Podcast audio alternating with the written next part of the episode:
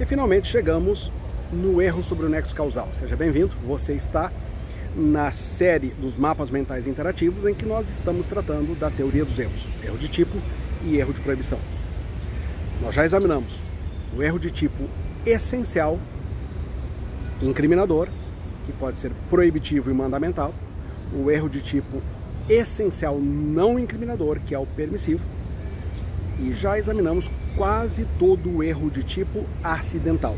Já verificamos erro que recai sobre a pessoa, sobre o objeto, sobre a execução, sobre o resultado e agora só falta aquele erro que recai sobre o nexo causal.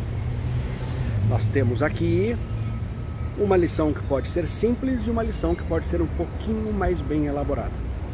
A simples, diria de uma forma muito singela. Estamos diante da aberrácio cause. Eu te digo, nós podemos aprofundar um pouquinho isso. O erro sobre o nexo causal pode se dar de duas formas: dolo geral e aberrácio cause em sentido estrito.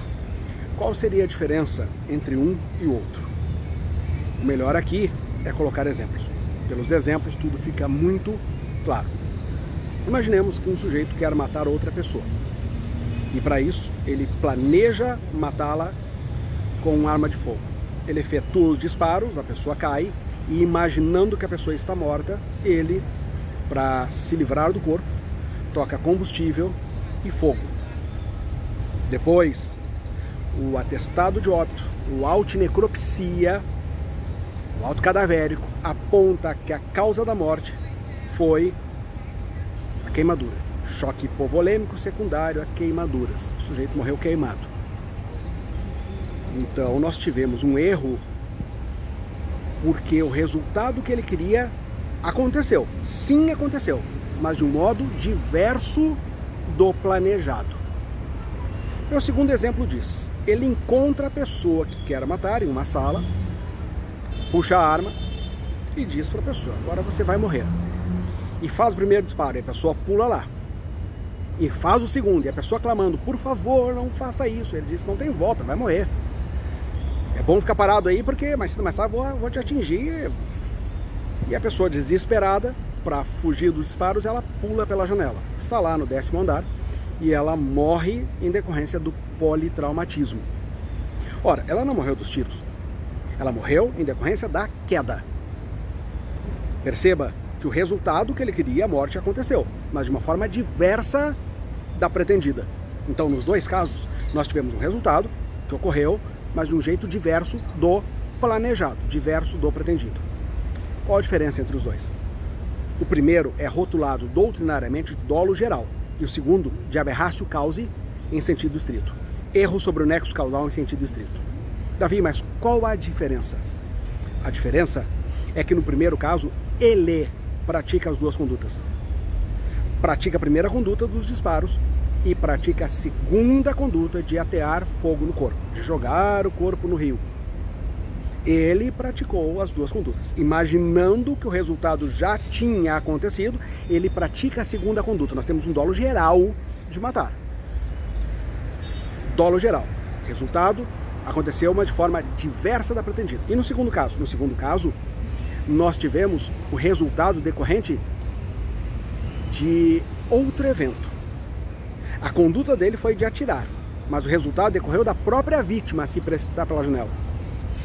O resultado ocorreu da vítima sair correndo e ter sido atropelada. O resultado ocorreu em decorrência da vítima ter tido um ataque cardíaco fulminante.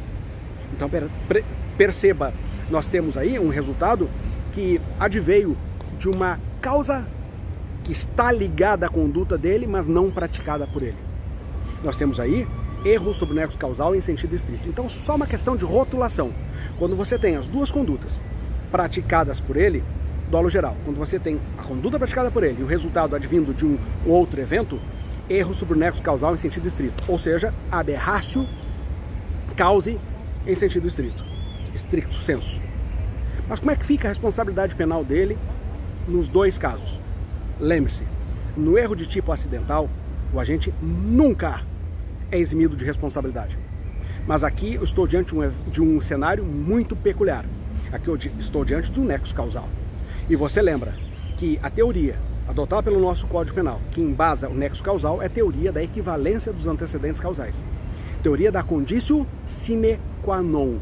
Condição sem a qual o resultado não teria ocorrido como e quando ocorreu.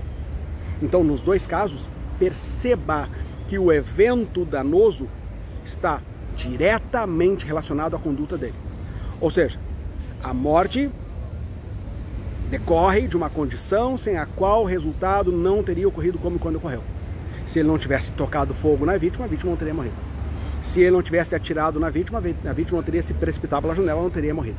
Então, nos dois casos, ele vai ser responsabilizado igualmente pelo homicídio. E aqui nós concluímos o erro de tipo. Nós vimos, o erro de tipo pode ser essencial ou acidental. O essencial, se o erro for invencível, afasta-se dolo e culpa. Agora, se for vencível, afasta-se dolo e subsiste responsabilidade a título de culpa se houver previsão de modalidade culposa. Já no acidental, ele nunca é isento de responsabilidade penal. Ele sempre vai ser responsabilizado. Nós vimos que no erro de tipo essencial, esse tipo essencial pode recair sobre um tipo proibitivo ou um tipo mandamental. Os dois são incriminadores. Ou ainda sobre um tipo permissivo, que é não incriminador. E quando nós estamos no erro de tipo acidental, o cenário é de elementos acessórios, secundários, periféricos, que não afasta a existência do crime, muito menos a responsabilização penal. Pode recair sobre o objeto, sobre a pessoa, sobre a execução, sobre o resultado e, finalmente, como vimos agora, sobre o nexo causal. Espero que você esteja aproveitando bastante essa série, porque é um tema bem complexo. Você certamente já deve ter assistido minhas aulas, em sala de aula a gente consegue mostrar os exemplos, às vezes graficamente no quadro, mas eu sinto algum prazer em fazer assim, a céu aberto, esses vídeos que são extraídos dos áudios para que você possa ouvir no seu carro, quando você está se deslocando na academia. Isso dá alguma utilidade ao nosso tempo. Ao meu está sendo bastante útil. Enquanto nós estamos gravando, eu já estou sendo chamado aqui que o banho e a tosa da minha caçula canina já acabou. E eu já estou ansioso para pegá-la no colo, levá-la para casa e afofá-la bastante junto com as outras três. Um grande abraço, até a próxima, se Deus quiser.